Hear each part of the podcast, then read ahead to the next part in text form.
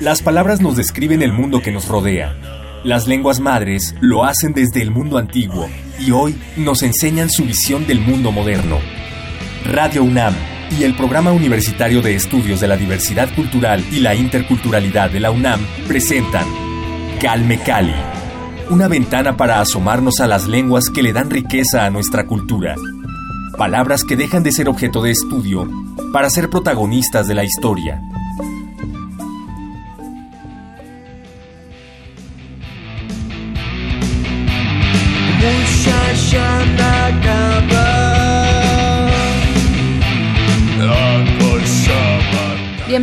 A Calme Cali. Hoy presentaremos la segunda parte de nuestra conversación con la poeta Vinizá Irma Pineda y con el doctor José del Val Blanco, director del Programa Universitario de Estudios de la Diversidad Cultural y la Interculturalidad de la UNAM, con quienes comenzamos a platicar la vez anterior sobre los retos a superar en el terreno de la pluriculturalidad y los compromisos que deben o deberían asumirse para incluir verdaderamente a los pueblos originarios en la dinámica social. Para aquellos que se hayan perdido la parte inicial de esta conversación, pueden escucharla en www.radiopodcast.unam.mx. Antes de comenzar, quiero invitarlos a la edición 40 de la Feria Internacional del Libro del Palacio de Minería, donde el PUIC de la UNAM está presentando sus novedades editoriales.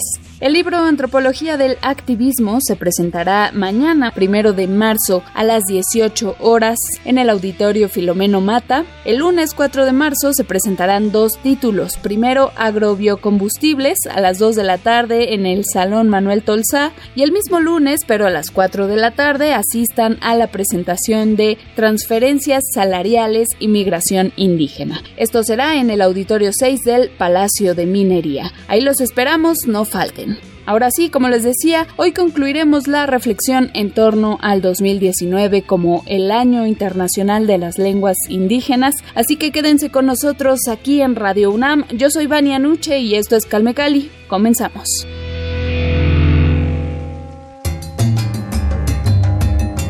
Ahora que mencionamos justo este, pues este afán por establecer una sociedad multiétnica y pluricultural, sale a colación inevitablemente el tema de los sistemas normativos, ¿no? ¿Cómo lograr o qué medidas deberíamos considerar quienes estén inmiscuidos en temas jurídicos, más precisamente, qué se debería tomar en cuenta para que estos sistemas normativos indígenas trabajen en conjunto con los sistemas normativos que rigen el resto de las sociedades? Y que trabajen de una manera que no choquen, porque es una, creo que es una duda que nos surge a todos, de cómo normar o cómo crear una composición social respetando los usos y costumbres y pues sí siguiendo una normativa que responda a las necesidades de la sociedad.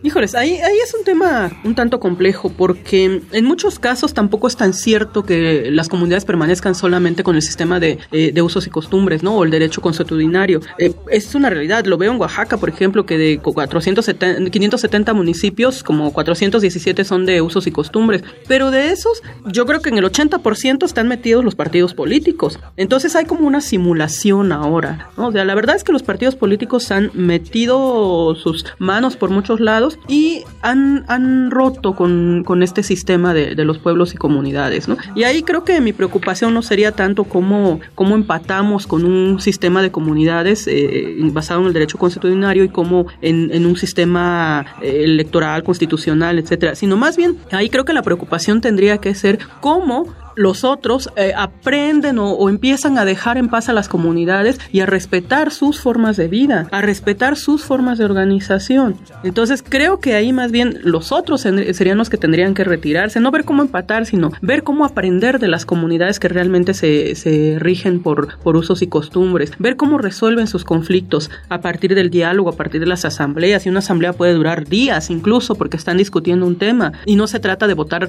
y ver qué mayoría gana, ¿no? Porque al final, este, como dijera Freire, ¿no? La, democracia es la dictadura de la mayoría. la mayoría. Y no se trata de imponer la dictadura de la mayoría, sino se trata de llegar a un acuerdo a través del diálogo y por eso son asambleas de horas y horas. Y los que no son de ahí, pues claro, van, se fastidian a la tercera hora de la reunión, ¿no? Cuando la comunidad puede estar ahí tres días, una semana, hablando y hablando hasta que logran conciliar y logran hacer un acuerdo. ¿Por qué no aprendemos de eso? ¿Por qué no dejamos de insistir en que las comunidades tengan que eh, regirse por este derecho constitucional? Más bien sería esa.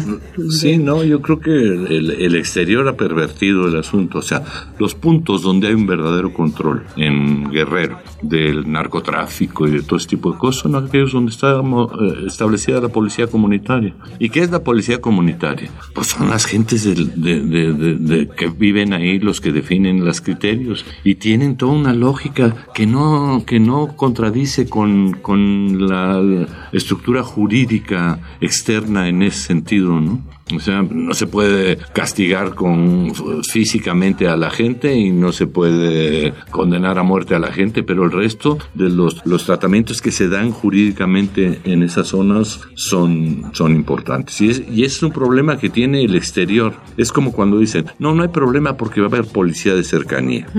Dices, a ver, policía de cercanía quiere decir que va a haber un, un policía cada cinco cuadras aquí. Bueno, ¿y ese policía es de ahí?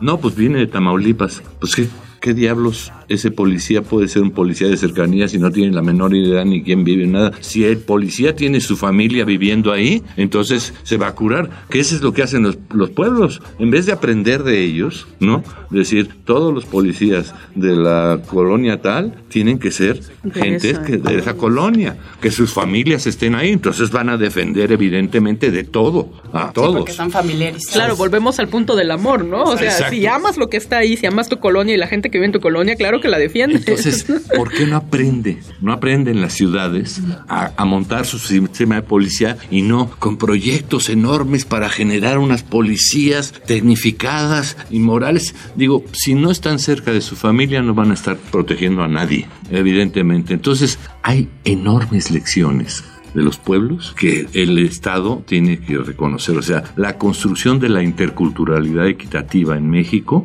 ese es el gran proyecto. ¿No? Ese es el gran proyecto de México, pero tiene implicaciones en el campo lingüístico, en el campo de los otros. Hablar de la, oportunidad de, que se le dé atención a la lengua permite ver que la lengua no es un ente independiente de la vida, lo que ha dicho, del amor, del cariño, de la existencia, de la comprensión del mundo de las personas, ¿no? Sí, eh, es definitivo que eh, los que estamos afuera siempre pensamos que tenemos la, postura correcta, ¿no? Y cuando nos ponemos a indagar en la forma de vida de los propios pueblos originarios, nos damos cuenta de pues qué errónea es nuestra visión. Ahora sí que de qué pie cojeamos, ¿no? Recuerdo en la conversación que tuvimos previamente, ya casi un año, y con Irma Pineda, yo le hacía este cuestionamiento de del lenguaje inclusivo, ¿no? De cómo en, en, el idioma español tenemos este problema actualmente, o bueno, no es un problema, pero, pero ha, desatado la controversia de incluir a los niños y las niñas, las, los, ¿no? Siempre incluir la equidad de género al hablar. Y bueno, los que escucharon la conversación anterior, Irma nos comentaba que en, en el pueblo vinizá no se tiene esta, este conflicto, ¿no? Entonces desde ahí, desde el propio lenguaje, nos damos cuenta de pues los propios obstáculos que nos ponemos nosotros mismos, ¿no? Eh, siendo que las relaciones podrían ser más sencillas o llegar a un acuerdo más fácilmente, ¿no? Eh, Irma, en particular quiero preguntarte porque, bueno, a finales de, enero pasado nos enteramos de que pues eres candidata para representar a los pueblos originarios de México, América Latina y el Caribe ante el Foro Permanente para Cuestiones Indígenas de la ONU. Compites por este cargo en el Año Internacional de las Lenguas Indígenas, el 2019, con otras dos mujeres de Perú y Ecuador. Vamos a conocer los resultados hasta abril. Claro, todos esperamos que tú seas la elegida. Si este es el caso, si se da este escenario, ¿cuáles serían tus objetivos? ¿Qué, qué responsabilidades y compromisos significaría para ti este nombramiento? Sí, muchas gracias. Pues efectivamente estamos en la terna para eh, escoger, ¿no? Quién va a ser representante de pueblos indígenas para América Latina y el Caribe. Y bueno, pues es, es un tema fuerte, serio, importante, que asusta de repente porque es mucha responsabilidad, pero también me parece la oportunidad de plantear varios temas que han sido preocupación de los pueblos indígenas desde hace mucho tiempo, ¿no? Y a partir de eso, pues hemos venido eh, pensando en cuáles podrían ser eh, algunos temas que, que, estén como eje sustancial de, eh, pues, del, del trabajo en, en esta representación, ¿no? En primer lugar, las lenguas. Justo pensando en que sí, este es el año internacional de las lenguas indígenas, pero que no se suscriba un solo año. El tema de las lenguas debe ser preocupación permanente, porque cada día realmente entran en agonía lenguas distintas, ¿no? Y ya lo decía el, doctor Miguel León Portilla, ¿no? O sea, cuando muere una lengua, pues es todo un universo que se nos va. Cuando muere una lengua perdemos una serie de, elementos de vida, de elementos eh, de, conocimientos, de, nuestro entorno, nuestra vida misma, ¿no? Entonces tiene que ser una preocupación permanente que vaya más allá de, un año de conmemoración, ¿no?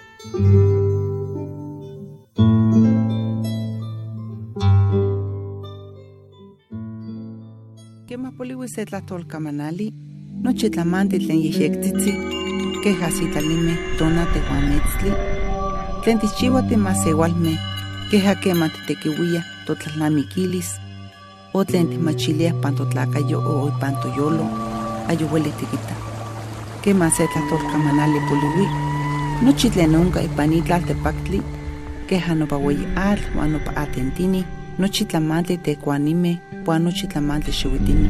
Nion axtimoilhuis, nion axueli tikihtos, nion axueli titlachilis o tikakis pampa politok nopa tlahtoli. Huajka motzakua ipan kampa ueli chinankotini, ipan kampa ueli tlaltepactli queja kema motzakua se puerta o se ventana, kema onka sekinok tlahtolkamanali, mislachialtis, pampa timachilis tlamantli ten santoteco ueli uan tlen kichiwa masewaltlakame. Yani katlen kipia yolistli ipan itlaltepactli. Kema poliwi se tlahtolkamanali, nochi poliwi, hasta nopa kamanali tlen titekuia para titeilhuise titeiknelia. O kema titepowiliah para tlachke techkokoa o techkuesoa.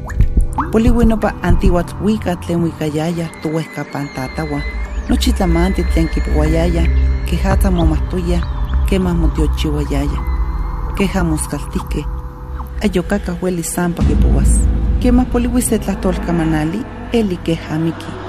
Uan miak mikehya, uan miak mikise, eli keja kema tlapani se teskatl, inintos, eli keja akawilotl, tlen sampa notehki, pampa ayokaka molinia.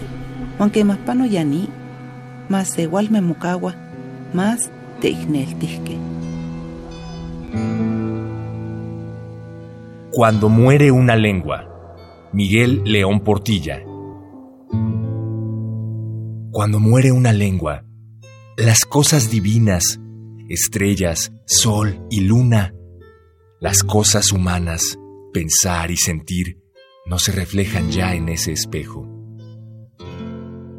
Cuando muere una lengua, todo lo que hay en el mundo, mares y ríos, animales y plantas, ni se piensan, ni pronuncian con atisbos y sonidos que no existen, ya. existen ya. Entonces se cierra a todos los pueblos del mundo una ventana, una puerta, un asomarse de modo distinto a las cosas divinas y humanas, a cuanto es ser y vida en la tierra. Cuando muere una lengua, sus palabras de amor, entonación de dolor y querencia, tal vez viejos cantos, relatos, discursos, plegarias, nadie, cual fueron, alcanzará a repetir. Cuando muere una lengua, ya muchas han muerto y muchas pueden morir. Espejos para siempre quebrados, sombra de voces para siempre acalladas. La humanidad se empobrece.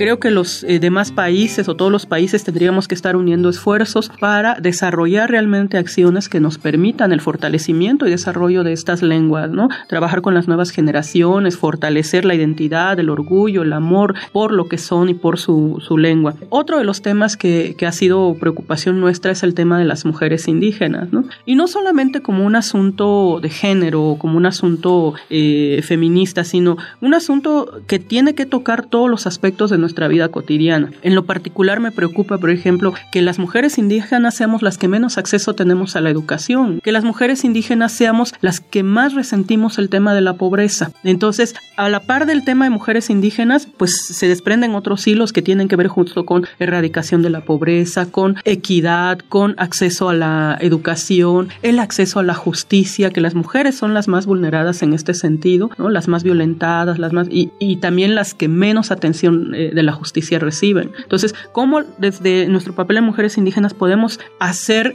que tengamos eh, mayor visibilidad en las preocupaciones que tenemos, ¿no? No solo a partir del folclorismo, que somos las que lucimos más los trajes o las que nos notamos más en, en las fiestas y en los eventos, ¿no? Sino toda esta problemática social que está implicada en el tema de mujeres indígenas. Otro tema eh, que me parece importante es la posibilidad de definir las prioridades de desarrollo. ¿Por qué esto se vuelve tan importante? Porque está ligado justo a lo que comentaba este, el doctor Del Val hace rato, ¿no? El tema del acceso a la consulta, pero no una consulta simulada, que es lo que se ha venido haciendo. O sea, vemos en, comunidades o en regiones donde ya hay proyectos mineros, eólicos, extractivistas, y después cuando hay un llamado de atención de que implementaron esos proyectos sin, sin una consulta, entonces simulan. Pero fíjate, ya rompieron el hecho de que tenga que ser una consulta previa, libre, que tampoco lo ha sido porque van y coaccionan y otra vez entran los grupos políticos o los grupos eh, caciquiles y coaccionan a la gente, entonces tampoco es libre. Informada mucho menos, ¿no?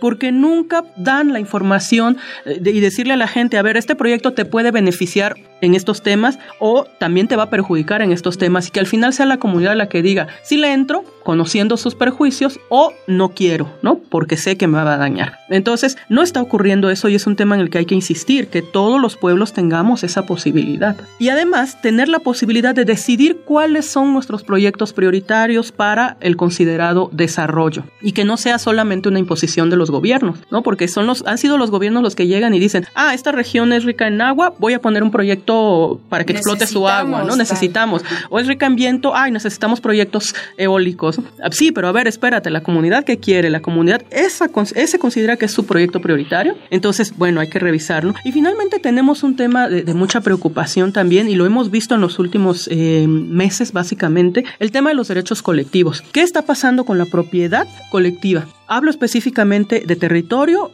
y de diseños, ¿no? De repente encontramos Liverpool vendiendo muñecas otomíes, ¿no? Además a precios exorbitantes, cuando en la calle no les queremos comprar a 10 pesos a las señoras, y ya con etiqueta. Encontramos, digo otras, ya ni quiero mencionar marcas para no hacerles publicidad, pero encontramos marcas tomando eh, elementos de, este Tenango, en, eh, tomando elementos del istmo, diseños del istmo. O sea, cómo se están enriqueciendo con esto y el pueblo que está aportando ese conocimiento, ese arte, sabiduría, no recibe ningún beneficio, ¿no? Porque no hay legislaciones que protejan esta propiedad creativa, intelectual, colectiva, porque la colectividad se vuelve tan compleja al hablar del, derecho que, que, se vuelve difícil también, ¿no? Entonces es un tema que es serio porque lo mismo ocurre con los territorios, ¿no? Cuando el territorio no es una propiedad privada, ¿cómo llegan estos proyectos extractivistas y empiezan a dañar y a lesionar y a, a coaccionar? Eh, y cuando una comunidad no quiere rentar o vender su territorio, pues hemos tenido casos serios de hasta de asesinatos, ¿no? Porque no es que convenzan a uno para que le rente su terreno, tienen que hablar con toda la comunidad y como no logran convencerla terminan matando, matando. matando. Entonces, hay temas muy serios que son, son preocupación y que me parece que deben visibilizarse a nivel internacional, ¿no? Porque no solo ocurre en México, está ocurriendo en, en los países de, de, América Latina. Y hay también un,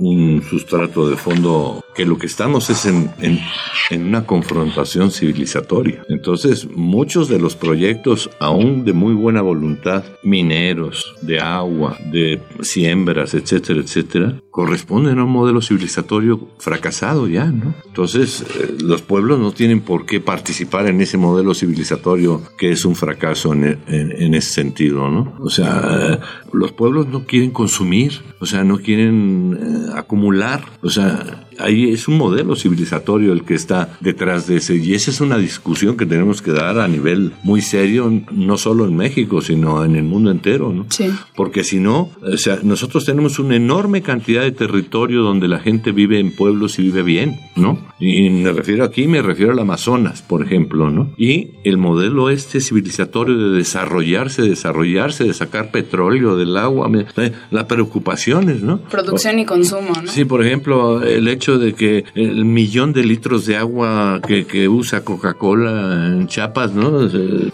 el, probable negocio de la Nestlé con los cafés que va a imponer un café de robusta para en todas las zonas cuando tenemos una enorme variedad nosotros de... Entonces, es la variedad contra la homogeneidad lo que se está jugando en el mundo, ¿no? Y en el caso de las lenguas es, el, es un elemento central, ¿no? En ese sentido.